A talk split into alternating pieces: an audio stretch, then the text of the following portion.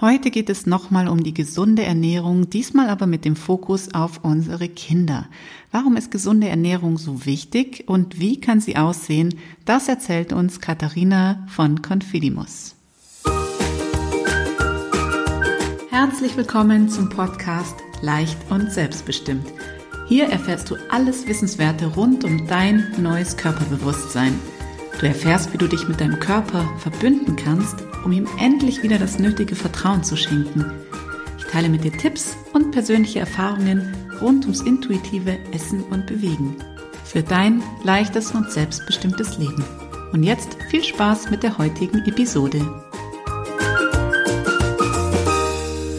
Hallo, ich bin die Birgit und ich bin dein Gastgeber vom Podcast Leicht und Selbstbestimmt. Ich helfe dir, dich mit deinem Körper und deinem Essverhalten wieder anzufreunden und begleite dich zu einem ganz neuen Körperbewusstsein, damit du endlich aussteigen kannst aus dem ewigen Gedankenkarussell rund ums Essen und um deine Figur. In der letzten Folge haben wir ja schon über die gesunde Ernährung gesprochen, was es überhaupt heißt, sich gesund zu ernähren, wie funktioniert gesunde Ernährung und wie sollte sie aussehen. Und heute möchte ich nochmal ein besonderes Augenmerk auf die Ernährung unserer Kinder legen.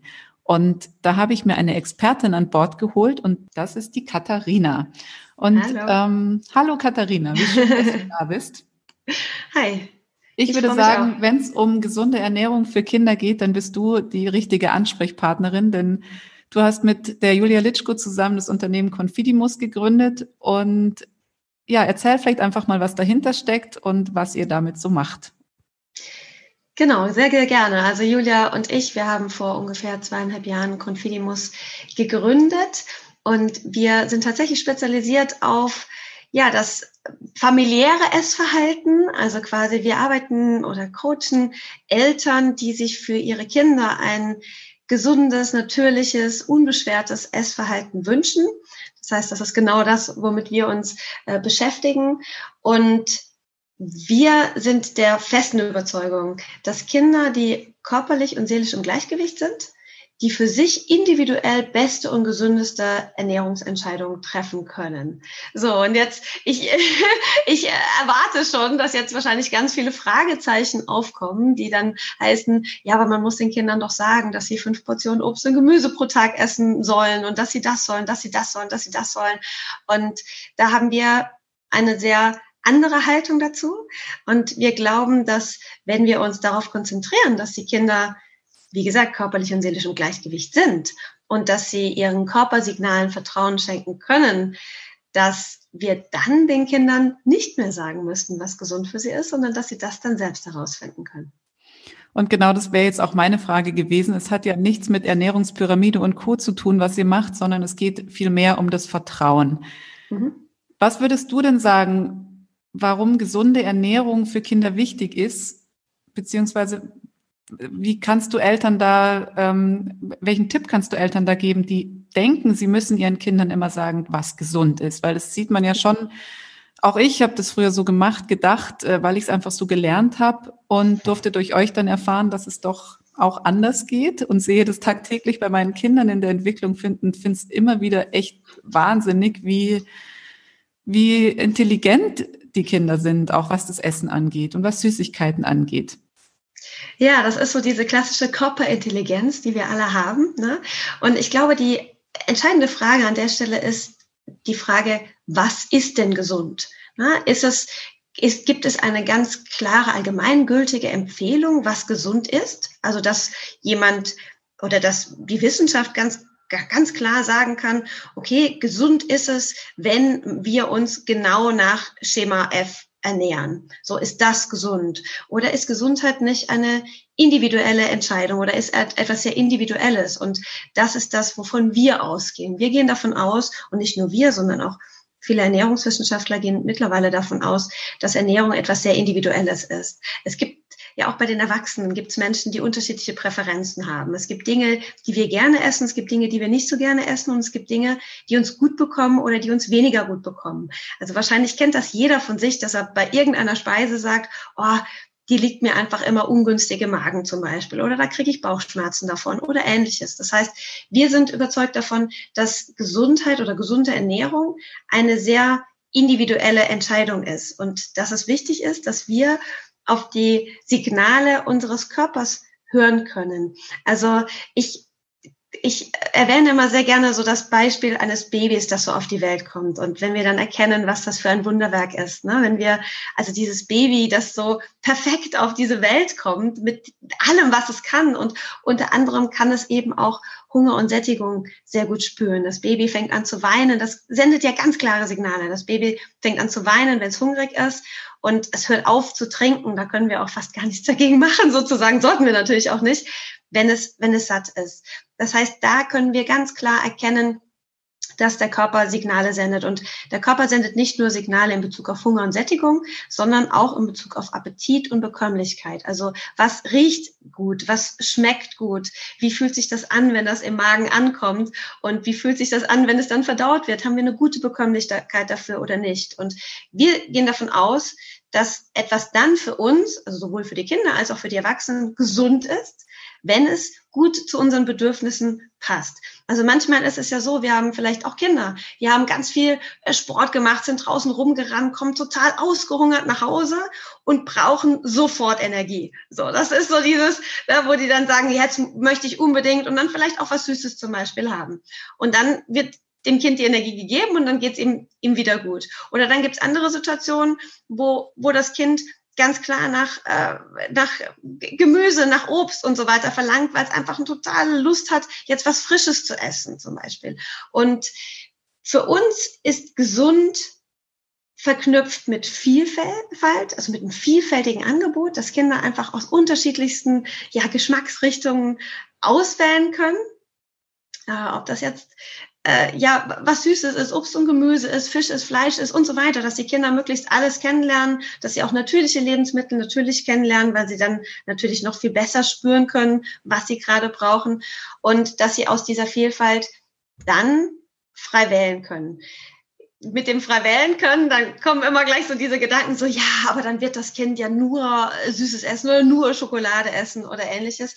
Und das ist in der Regel nicht so. Und warum Jetzt springe ich ein bisschen, aber ich komme gleich nochmal dazu zurück. Warum sollten wir unseren Kindern nicht immer und immer wieder sagen, was gesund für sie ist? Ne? So ist das, das ist gesund für dich. Da gibt es unterschiedliche Varianten. Also eine Variante ist, dass Kinder darauf mit mit einer Form von Rebellion reagieren. Ne? Dass sie quasi so oft gesagt bekommen, das ist gesund für dich, dass sie eigentlich bewusst das Ungesunde dann sozusagen essen wollen. Ähm, da gibt es auch ganz spannende Experimente mit Kindern, wo man zum Beispiel Kindern immer wieder gesagt hat, das ist gesund und das ist ungesund und sie sollten dann Lebensmittel sortieren in gesund und ungesund. Das konnten sie dann natürlich auch sehr gut und dann sollten die Kinder sortieren in das schmeckt mir und das schmeckt mir nicht. und dann haben die Kinder gesund sortiert in schmeckt mir nicht und ungesund schmeckt mir. Weil natürlich wir den Kindern ja auch immer wieder bei den Dingen, die sie eigentlich verweigern, sagen, komm, ist das, das ist so gesund für dich. Und dann entsteht so diese Verknüpfung, gesund schmeckt mir nicht. Ne? Also das ist dann so eine Art Rebellion, wenn die Kinder dann was Ungesundes essen dürfen, dann essen sie das. Also das kennt man ja auch vielleicht von Kindern, die ähm, ja, dass, dass die ganz wenig Süßigkeiten essen dürfen, dass die dann beim Kindergeburtstag, wenn sie irgendwo eingeladen sind, vielleicht nur am Süßigkeitenbuffet stehen. So, das ist so einmal so dieses, dieser Verzichthunger, der dann einfach in so eine Überkompensation führt. Und auf der anderen Seite, und das sehe ich eigentlich fast noch als problematisch an, gibt es Kinder, die sehr angepasst sind und die es dann ihren Eltern auch sehr recht machen wollen. Ne? Und die dann immer wieder hören, das ist gesund, das ist ungesund. Das sind dann die Kinder, die dann vielleicht sogar die Brotdosen der anderen Kinder irgendwie bewerten und sagen, oh, das ist jetzt aber ungesund, das würde ich nie essen. Ähm, und das ist aber auch, das ist dann eben auch nicht gesund, weil diese Kinder natürlich total verkopfen, dieses Gespür für sich verlieren oft. Und das kann dann eben leicht auch in, in Essstörungen münden, ne? dass man über so ein, ich esse nur noch gesund, dann kommt so die Orthorexie, ne? wo man so ganz fixiert ist auf gesunde Ernährung, ich darf auf keinen Fall jemals sündigen oder so.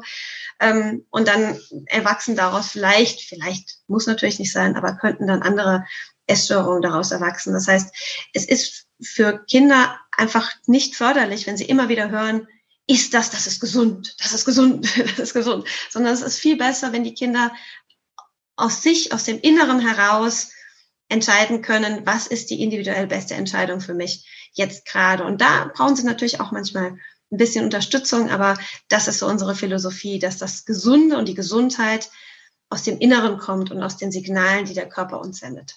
So, jetzt habe ich lange ausgeholt. Sehr schön, vielen Dank. Und das Schöne ist, ich sehe dich ja gerade und äh, wenn man die Katharina sieht, während sie darüber spricht, sieht man die Augen leuchten und es ist einfach, man merkt, dass es einfach dein absolutes Herzensthema ist. Und das Spannende ja. ist, dass ich ja dieses Thema eigentlich genauso lebe und arbeite, auch an mein, mit meinen Kunden bearbeite und ihnen dieses Vertrauen zurückschenke. Mhm. Trotzdem habe ich bei meinen Kindern immer wieder, habe ich mich erwischt, dass ich da meine alten Glaubensmuster rausgeholt habe und ihnen dann doch wieder irgendwas vorgegeben habe, was sie dürfen oder was sie nicht dürfen. Ja. Und das war definitiv ein Prozess, ein recht langer, wo ich dann am Anfang gesagt habe, ja, ihr könnt jetzt alles essen, so wie ihr wollt. ich dann erstmal drauf gestürzt und dann dachte ich mir so, nee, das ist es jetzt auch nicht und das hat einfach so Phasen durchlebt und jetzt mhm. merke ich einfach, dass mein Sohn zum Beispiel, der jetzt schon ein bisschen älter ist, der ist sieben, der, wenn er Süßigkeiten bekommt, dann hebt er sie auf und dann tut er sie in seine Süßigkeitenbox und wenn er Lust hat, dann holt er sich was und wenn nicht, dann halt nicht. Und ja. neulich haben wir bei Freunden gesessen und haben das erzählt und die waren ganz entsetzt und haben gesagt, wie, deine Kinder dürfen Süßigkeiten in ihrem Zimmer haben? Das würde bei uns nicht funktionieren. Ich so, doch, das würde bei euch auch funktionieren. Und selbst meine Tochter lernt es gerade, ihre Süßigkeiten auch in die Süßigkeitenbox zu tun, zu der sie immer hingehen kann, weil sie merkt, das ist äh, in Ordnung. Und der muss man jetzt eher manchmal die Mandarinen gerade verbieten, weil sie die ohne Ende. Natürlich mache ich das nicht, aber das ist so spannend zu beobachten, wie man selbst, wenn man das für sich selber inzwischen schon lebt und gelernt hat irgendwie, auch sich so zu verhalten, dass man das trotzdem bei den Kindern dann irgendwie doch so macht, wie man es halt von den eigenen Eltern mitbekommen hat. Oder ja. wie man es von der Gesellschaft irgendwie ab, sich abguckt und meint, man muss das so machen. Und das ist, glaube ich, ganz, ganz wichtig, dass wir uns davon lösen, immer das machen zu müssen, was man eben so hört. Denn oft merken wir ja selber schon in unserem Inneren, dass es irgendwie nicht richtig ist. Und ja, und also ich finde es auch spannend, dass du das sagst, ne, dass man das macht, was man quasi von den Eltern auch schon beigebracht bekommen hat. Und das, was du jetzt gerade gesagt hast, mit dem, dass, dass Eltern dann sagen, Gott, wenn wir unseren Kindern Süßigkeiten erlauben, dann werden die nur Süßigkeiten essen. Das ist auch dann ein Stück weit wird zu so einer selbsterfüllenden Prophezeiung. Also man verbietet den Kindern die ganze Zeit die Süßigkeiten, weil man Angst hat, dass sie sonst die ganze Zeit Süßigkeiten essen. Und durch dieses Verbot passiert es dann ja tatsächlich. Also wir sagen das im Coaching auch immer zu den Eltern, dass wir sagen, es wird diese Überkompensationsphase kommen. Also bei Kindern, die sehr viele Verbote erleben, kommt erstmal diese Überkompensation. Das heißt, dann essen die Kinder wirklich viele Süßigkeiten am Anfang. Ne? Nur wenn da keine emotionalen Probleme dahinter stecken. Die bauen sich nämlich nicht dann, also das harmonisiert sich nicht so. Aber wenn es jetzt wirklich nur dieser Verzicht, Verzichthunger ist, dass die Kinder immer wieder das verboten bekommen haben, oh, und jetzt auf einmal ist es erlaubt, ne? Das, das kennt man doch, da kennt doch auch jeder irgendwie von sich, ne? Ja, ja. Ähm, dann kommt erstmal diese Überkompensation. Da gibt's übrigens ein total spannendes Experiment dazu. Das finde ich echt richtig ja, spannend. Ganz kurz vielleicht. Und zwar hat man ähm, Kindern in einem Kindergarten äh, so zwei Schalen gezeigt, also einmal mit roten so Schokolinsen und gelben Schokolinsen. Die schmecken ja gleich. Ähm, also egal welche Farbe die haben. Also jetzt, ob das, das schmeckt ja alles nach Schoko, ne? So diese kennt man ja. Auf jeden Fall hat man den Kindern im ersten Durchlauf gesagt, also Kinder, ihr dürft äh, von den roten Schokolinsen essen, wie ihr wollt. Die gelben Schokolinsen sind aber verboten. Die dürft ihr nicht essen. Dann haben die Kinder das auch brav so gemacht, haben dann nur die roten Schokolinsen gegessen und dann kam der zweite Experimentdurchlauf und man hat den Kindern wieder diese gleichen Schokolinsen, die roten und die gelben, zur Verfügung gestellt und hat ihnen gesagt, also heute sind auch die gelben erlaubt. und dann haben die Kinder fast ausschließlich die gelben Schokolinsen gegessen. Und das finde ich ist so ein schönes Beispiel, dass man sieht, wie wir auf diese Verzichtgefühle reagieren. So, das ist verboten und wenn es dann erlaubt ist, dann wollen wir es haben. Und das ähm, ja, ist natürlich gesellschaftlich total üblich, dass wir das so handhaben, dass wir sagen, wenn du gut gegessen hast, dann darfst du Süßigkeiten haben. Ne? Und dadurch stören wir natürlich schon dieses innere Gleichgewicht der Kinder, dieses innere Gefühl für, was brauche ich denn jetzt eigentlich gerade, weil wir dann natürlich das Dessert oder die Süßigkeit auf den Podest heben, das wird viel attraktiver gemacht. Und das andere wird abgewertet, im besten Fall, wenn wir dann noch sagen, also im schlechtesten Fall quasi, wenn wir dann noch sagen, äh, nur wenn du die Paprika gegessen hast, dann darfst du auch den Keks haben. Und äh, dadurch ja, stören wir die Kinder in ihrem ja, inneren Ernährungskompass. und dann ernähren sie sich vielleicht nicht mehr bedürfnisorientiert. Und dann kommen sie weg von dem, was verlangt denn mein Körper tatsächlich? Also was kommt denn wirklich aus dem Inneren heraus?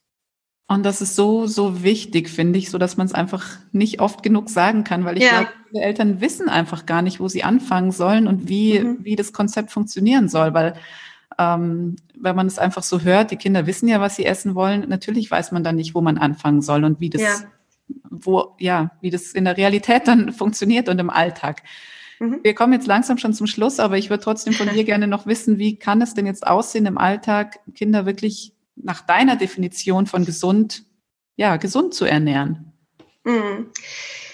So, jetzt ist die Frage, wie antworte ich da? Weil, wenn wir natürlich, ich versuche kurz zu antworten, aber trotzdem ein bisschen was Wichtiges noch dazu zu sagen. Wenn wir jetzt mit Familien arbeiten, dann schauen wir schon immer ganz individuell, wo drückt denn jetzt gerade der Schuh? Also das ist schon noch wichtig zu sagen, dass es jetzt nicht einfach nur so ist, dass man sagt, okay, wir geben einfach alles mal frei ähm, und dann wird das schon, sondern wir gucken schon bei den Familien ganz genau, was spielt da eine Rolle. Gibt es zum Beispiel emotionale Faktoren? Essen die Kinder vielleicht äh, ungesund, jetzt in dem Sinne, ne, dass man das Gefühl hat, viel zu viele Süßigkeiten zum Beispiel, weil die Kinder traurig sind, weil die Probleme haben oder ähnliches. Ne? Also das spielt natürlich schon auch eine Rolle oder kann, kann eine Rolle spielen. Deswegen möchte ich jetzt nicht einfach so sagen, gibt alles frei und es wird alles gut. Also das vielleicht kurz vorangestellt. Es gibt manchmal unterschiedliche Dinge, wo der Schuh drücken kann. So, deswegen gucken wir uns das immer sehr genau an.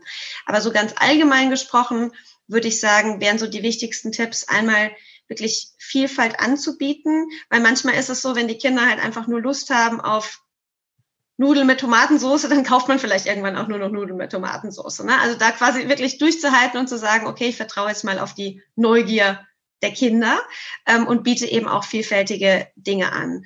Und wenn man jetzt einfach am, am Tisch sitzt und beispielsweise zu Abend isst oder zu Mittag isst, dann ist mein Job als Eltern, dass wir etwas zur Verfügung stellen, einfach eine, eine Auswahl, das muss ja auch nicht immer hochkomplex sein. Ne? Also wenn man jetzt ein normales Gericht gekocht hat, dann besteht das ja meistens schon aus irgendwie zwei, drei Komponenten. Da kann dann das Kind wählen. Vielleicht hat man noch irgendwie Brot auf dem Tisch und dann finden die Kinder eigentlich was. Man kann auch, ähm, das kann jeder auch ein bisschen unterschiedlich handhaben, klar, aber man kann zum Beispiel auch was Süßes noch mit auf den Tisch stellen. Also dass man quasi Vielfalt anbietet, dass man auf die Neugier der Kinder vertraut und die, die Kinder da auch wirklich in ihrer individuellen Entscheidung unterstützt und sich da auch ein Stück weit frei macht von und wirklich diese Kommentare lässt, wie ist doch davon oder macht das oder ist auch hier noch das Gesunde, sondern dann wirklich sagt, okay, ich habe meinen Job getan, ich habe den Kindern was zur Verfügung gestellt und die Kinder können jetzt da ihre individuelle Entscheidung treffen. Ich möchte noch eine ganz kurze Anmerkung dazu machen, weil das werde ich auch immer wieder gefragt, so im Sinne von, ähm, ja, ist das nicht laissez-faire und darf man auch mal Nein sagen und so weiter.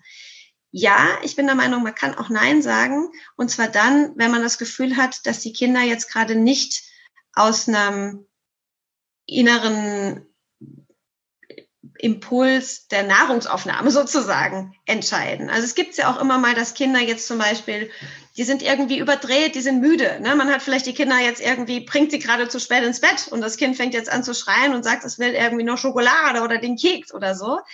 Und wenn man dann als Eltern merkt, so, okay, ich glaube, mein Kind ist jetzt gerade müde, dann kann man auch Nein sagen. Ne? Dann kann man sagen, nein, ich glaube nicht, dass es jetzt gerade das Richtige ist, vor allem wenn die Kinder noch kleiner sind. Und dann kann man sie auch ein bisschen ablenken, ins Bett bringen und dann ist das meistens auch erledigt, das Thema. Ne? Also und da ist nicht, das Nein ja sogar sehr wichtig, weil es ja, ja. nicht heißt, dass man äh, dem Kind immer was Süßes geben muss, weil es ja auch viele, viele Ansätze gibt, sieht man bei Erwachsenen ja auch, die aus Langeweile essen, die aus Belohnung genau. essen, die äh, verschiedenste Gründe haben, warum sie zum Essen greifen. Und das ist ja dann genau die Situation, die du gerade angesprochen hast, dass man ja. einfach immer nachgibt. Also da ist ja ein Nein sogar sehr, sehr wichtig.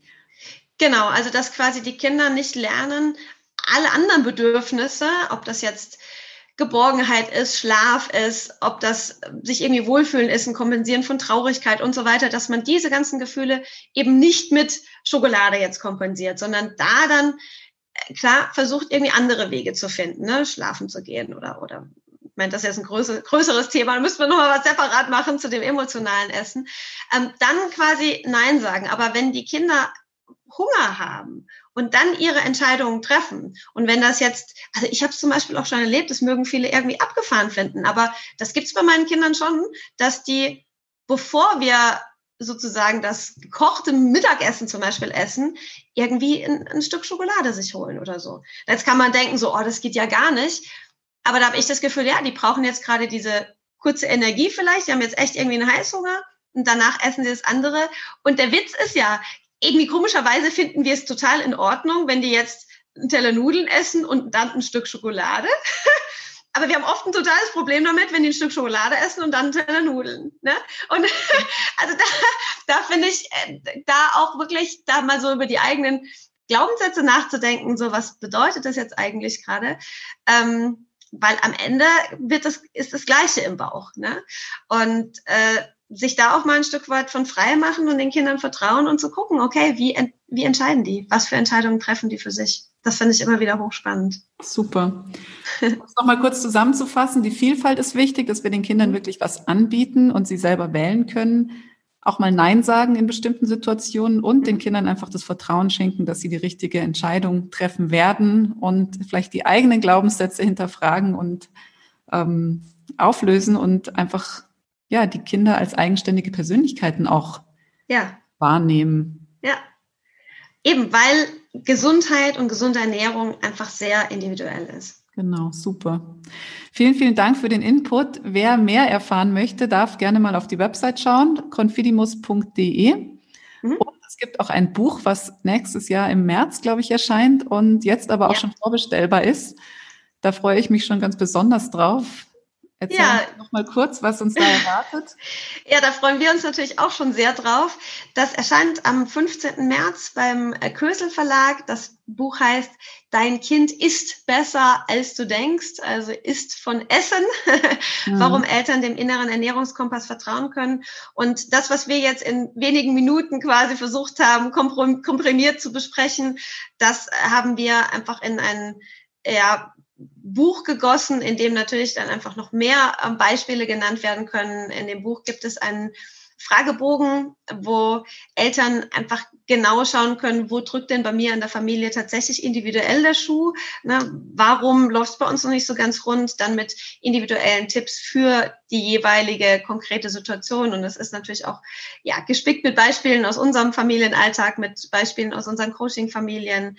Und ja, wir hoffen natürlich, dass wir da vielen Eltern ja, ein gutes Gefühl geben können, was das Essen in der Familie betrifft. Also, dass die Machtkämpfe aufhören, die es vielleicht gibt und dass man das Vertrauen hat, dass die Kinder sich ähm, gut entwickeln können, ohne dass man die ganze Zeit eingreifen muss und dass es dann insgesamt hoffentlich der ganzen Familie gut geht damit und die Kinder einfach ihr Leben lang, weil das ist schon ein wichtiger Punkt, dass sie ihr Leben lang ein natürliches, gesundes, unbeschwertes Essverhalten behalten können, weil äh, wir, wir, wir wissen ja, dass in unserer Gesellschaft, ich meine, Diäten, Übergewicht, Essstörungen, ah, es gibt so viel, was da nicht gut ist und was nicht aus dem Inneren herauskommt und uns eigentlich schadet oder massiv schadet.